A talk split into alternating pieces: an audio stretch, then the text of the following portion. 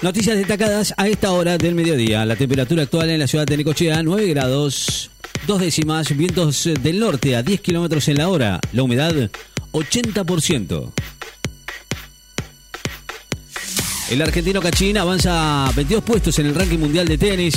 El argentino Pedro Cachín, ganador del Challenger de Santo Domingo, República, en República Dominicana avanzó hoy 22 puestos en el ranking mundial de tenis, lo que representa la segunda mayor escalada de esta semana dentro del top 100 después del croata Borna Koric, número 129, sorpresivo campeón del máster de Cincinnati.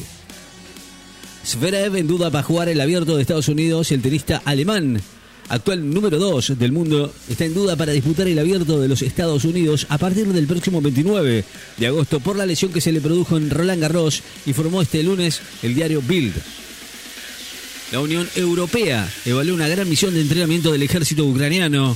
Analiza la creación de un gran programa de entrenamiento y de ayuda a la organización del ejército ucraniano que tendría lugar en países cercanos, informó hoy el jefe de la diplomacia europea, Josep Borrell.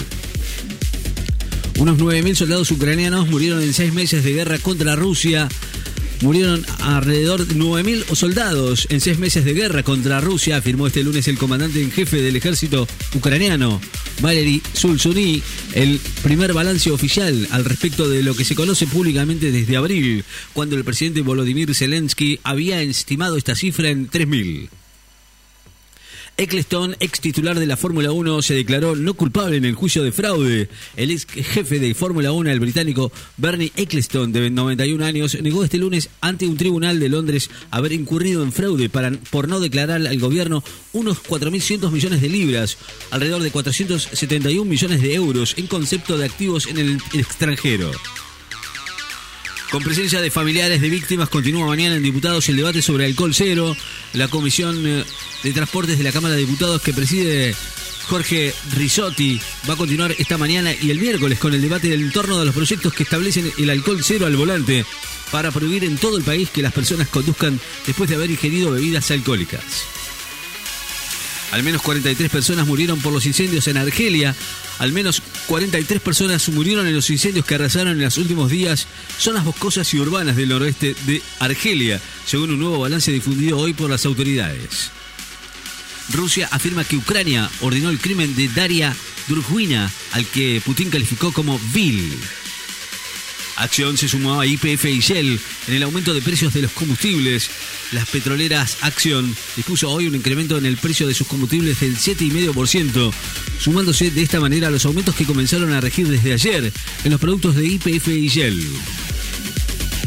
Pintó Picasso a Hitler. Investigan si el artista español ridiculizó al dictador alemán en una obra el, eh, un probable retrato del genocida Adolf Hitler, donde una serpiente hace de bigote y sobre los labios maquillados se posa una pipa. Fue presentado en Italia como una pintura de Pablo Picasso en homenaje a su amigo, el artista alemán de origen suizo, Paul Klee, aunque todavía la autentificación está en proceso de investigación. Piqueteros de izquierda se concentran en el obelisco y provocan un gran caos vehicular.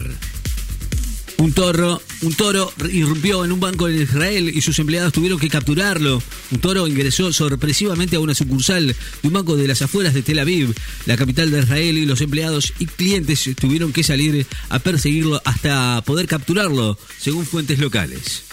Los refugiados ucranianos siguen expuestos a un riesgo alto de trata tras seis meses de guerra.